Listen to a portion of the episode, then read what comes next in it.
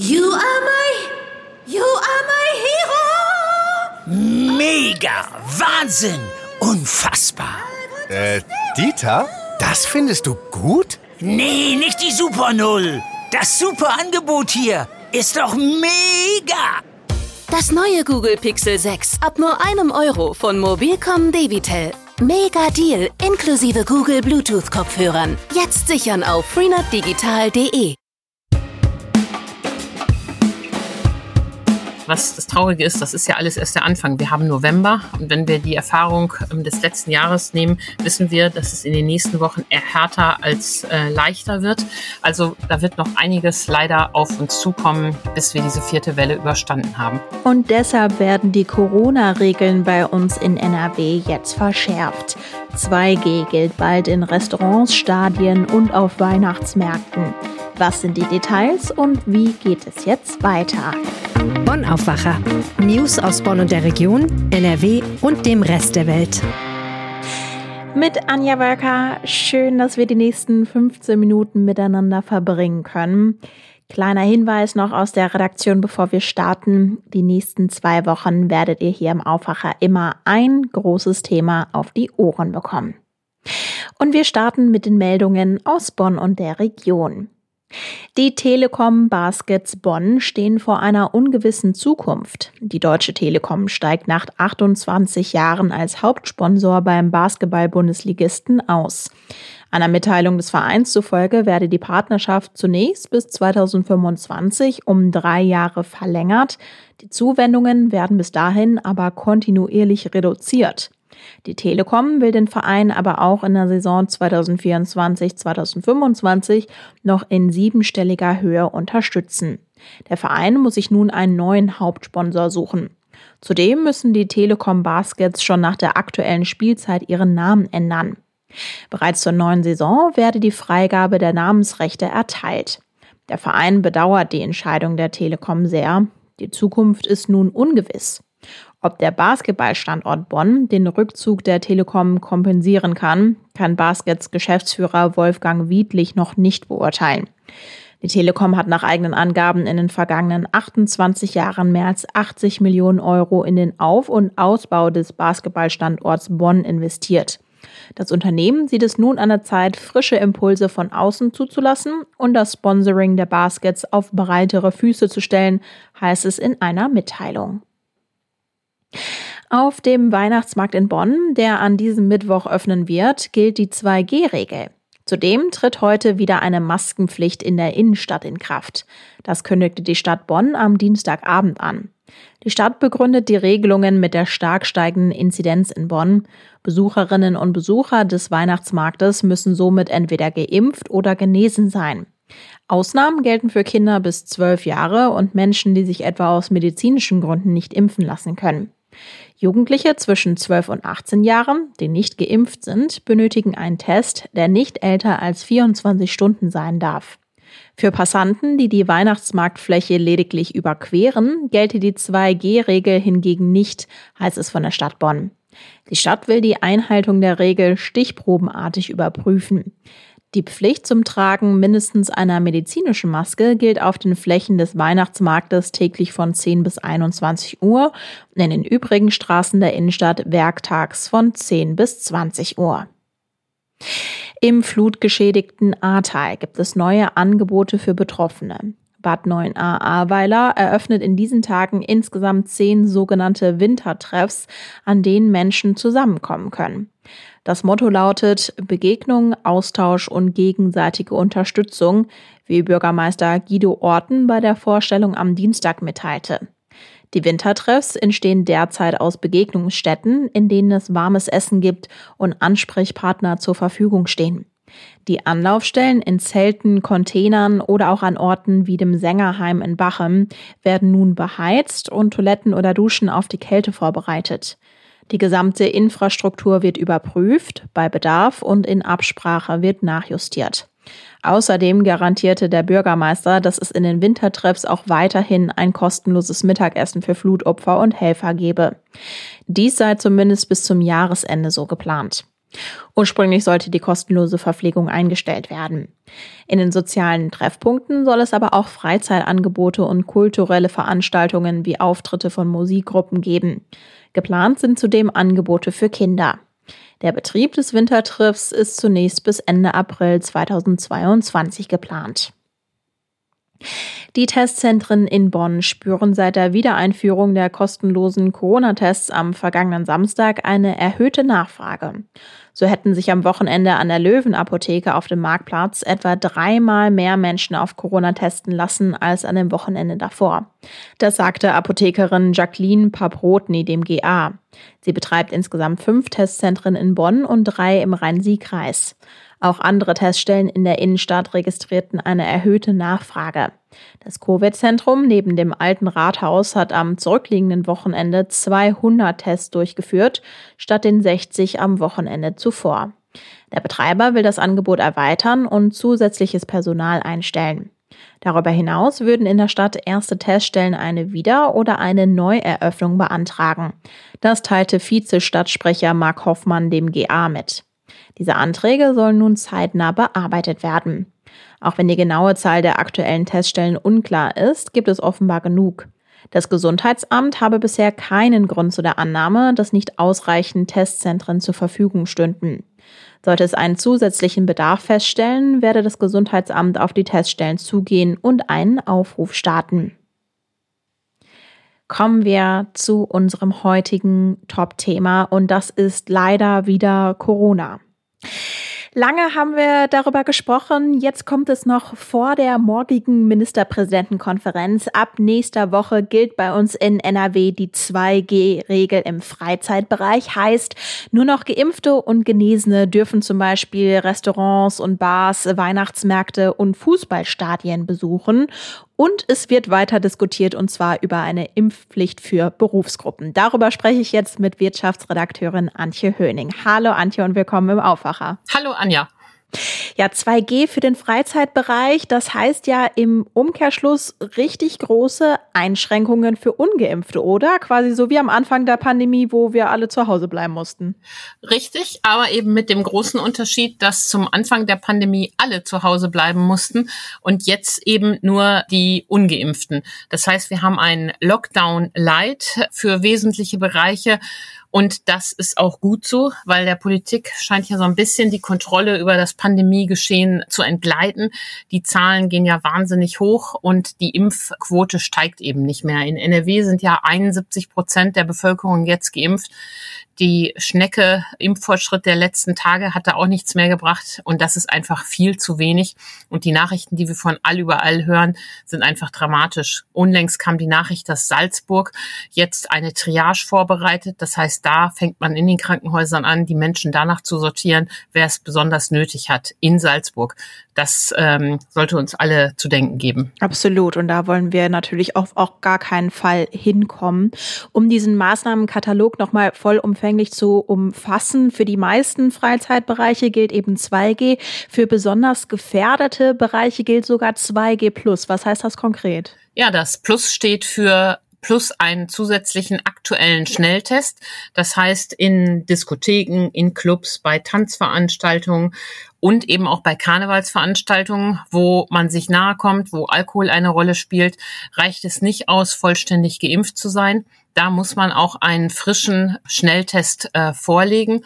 Hintergrund dieser Maßnahme ist, dass es ja auch bei Geimpften immer wieder zu Impfdurchbrüchen kommt und dass auch diese sich infizieren. Diese erkranken zwar nicht so stark, aber äh, sie sind eben auch Überträger der Infektion. Und darum ist es absolut richtig, dass man diese Verschärfung aufgenommen hat für diese Bereiche. Das Stichwort Freizeit haben wir jetzt immer wieder genannt, denn für die Arbeitsstelle, für den Arbeitsplatz wird 2G nicht eingeführt. Da gilt dann 3G.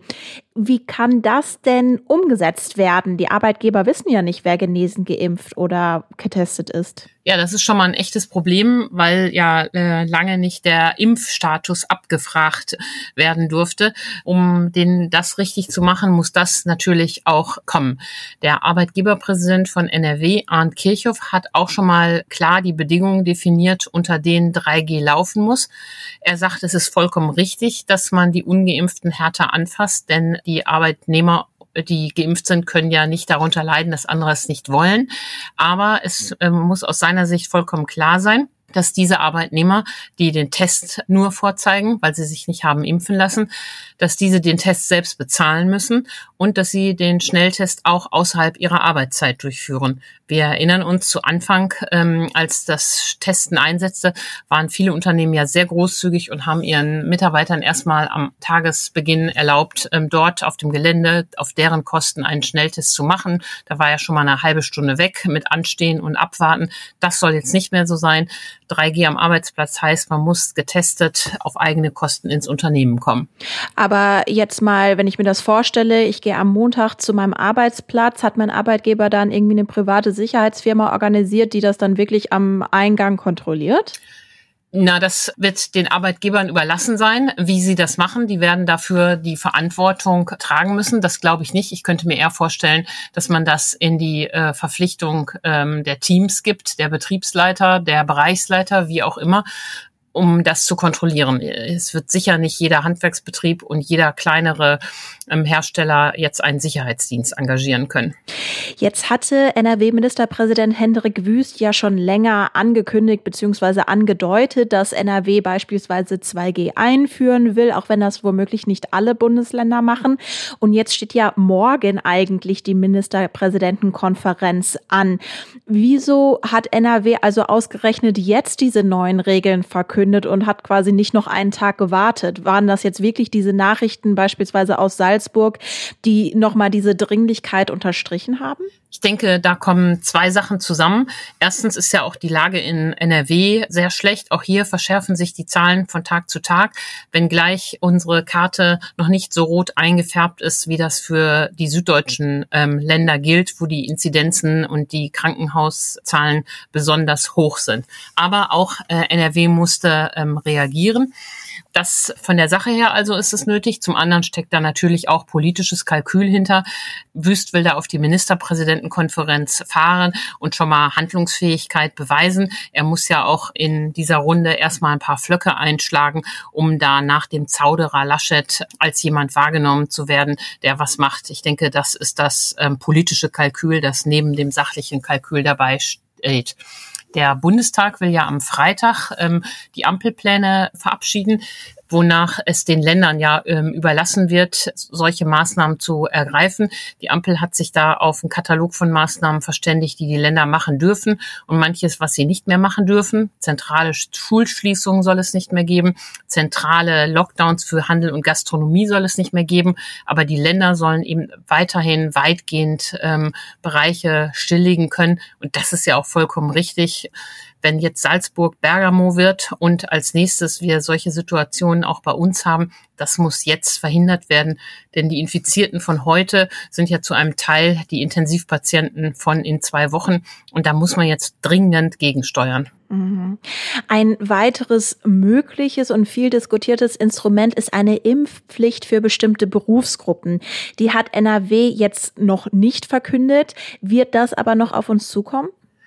Ja, da ist die Gefechtslage, wenn man das mal so sagen darf, ähm, sehr interessant. Der Ethikrat fordert eine Impfpflicht für bestimmte Berufsgruppen, also etwa Personal in Krankenhäusern und Pflegeheimen oder für Erzieher und Lehrer. Der Städtetag fordert dies. Auch der Pflegebeauftragte der Bundesregierung hat mit meinem Kollegen Jan Drebes gesprochen.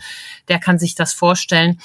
Die Arbeitgebervereinigung BDA sagt, zweitbeste Lösung, aber ausschließen können wir das nicht. NRW-Gesundheitsminister Laumann steht da auf der Bremse. Und zwar sagt er, es gehört zur Ethik dieser Berufsgruppen, dass sie das machen. Und ähm, er sieht da äh, zwei Probleme, die ich äh, berechtigt finde. Zum einen können wir ja nicht die Polizei in die Häuser schicken, um die Menschen, die bisher sich nicht impfen lassen wollen, impfen zu lassen. Also wie setzt man so eine Impfpflicht durch? Das ist das eine Problem.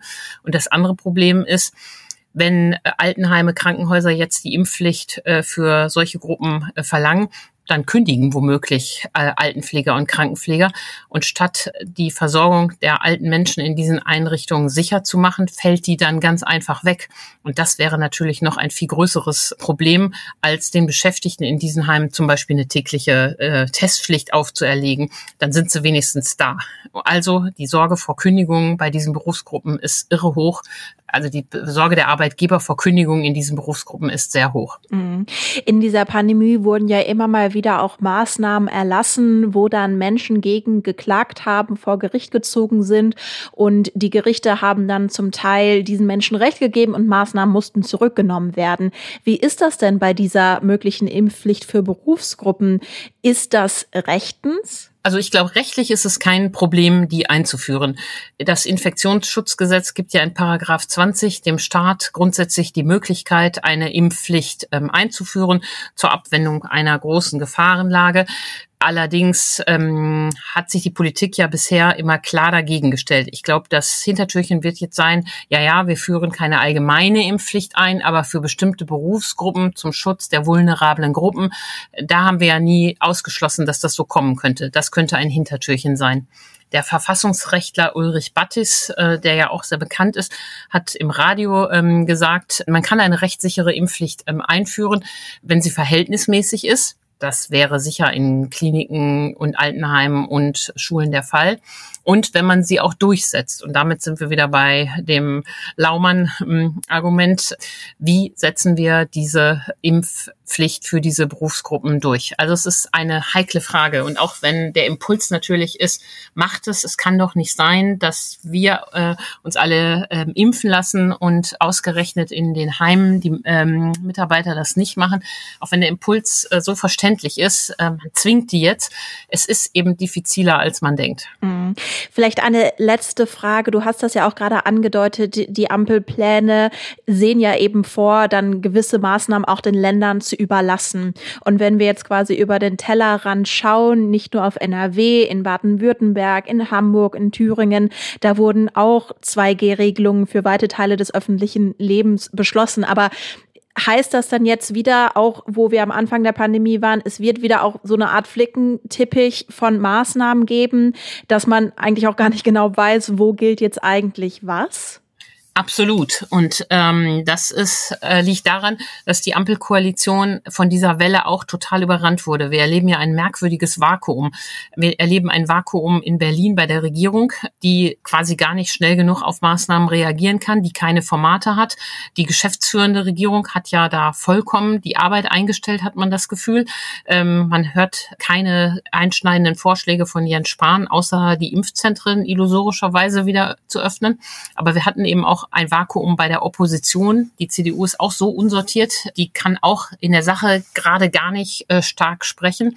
Und in dieser Lage, wo die Ampel eigentlich den Menschen die Freiheit zurückbringen wollte, kommt jetzt die vierte Welle. Und deshalb überlässt sie eben sehr viel äh, den Ländern. Das ist auf der einen Seite sinnvoll, weil die Re Situationen regional ja sehr unterschiedlich sind. Aber das Thema Flickenteppich ist wieder voll da und das erleben wir, werden wir erleben. Und äh, was das Traurige ist, das ist ja alles erst der Anfang. Wir haben November und wenn wir die Erfahrung ähm, des letzten Jahres nehmen, wissen wir, dass es in den nächsten Wochen eher härter als äh, leichter wird. Also da wird noch einiges leider auf uns zukommen, bis wir diese vierte Welle überstanden haben. Äh, was ich ja auch immer wieder jetzt auch im privaten Bereich, also bei meiner Familie und Freunden gehört habe, ist dieses, oh, wir haben irgendwie gar nichts aus der Corona-Krise gelernt und jetzt sind wir eben schon zwei Jahre mit dabei.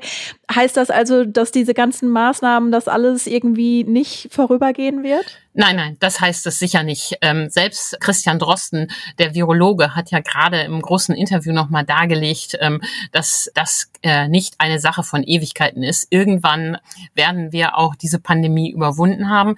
Aber, und dann wird sich äh, auch das Impfen ähm, lohnt sich weiter. Wir boostern die Leute.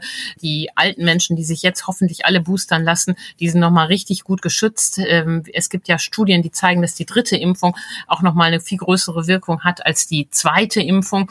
Also nicht verzagen. Irgendwann ist wieder Licht am Ende des Tunnels, werden wir die Pandemie überwunden haben. Aber es wird eben erst der Fall sein, wenn alle geimpft oder infiziert sind. Und diese blöde Wahrheit ähm, wollen eben so viele Leute noch nicht einsehen. Und dann werden wir leben, mit dem Coronavirus äh, umzugehen mögliche neue Varianten, die ja zum Glück im Moment nicht das Problem sind, können wir dann vielleicht auch besser wegstecken. Also irgendwann geht auch diese Pandemie vorbei, ganz sicher. Okay, das waren schöne, etwas optimistischere Worte zum Schluss. Danke dir, Antje, für die Infos. Vielen Dank, Anja. Und das solltet ihr heute auch noch im Blick behalten. In Dortmund startet heute Europas größte Messe für Modellbau und Modellsport. Auf der Intermodellbau stehen unter anderem Modelleisenbahnen im Fokus. Seit Corona hatte dieses Hobby wieder neuen Schwung bekommen. In Erfurt startet heute das Jahrestreffen des Deutschen Städtetags.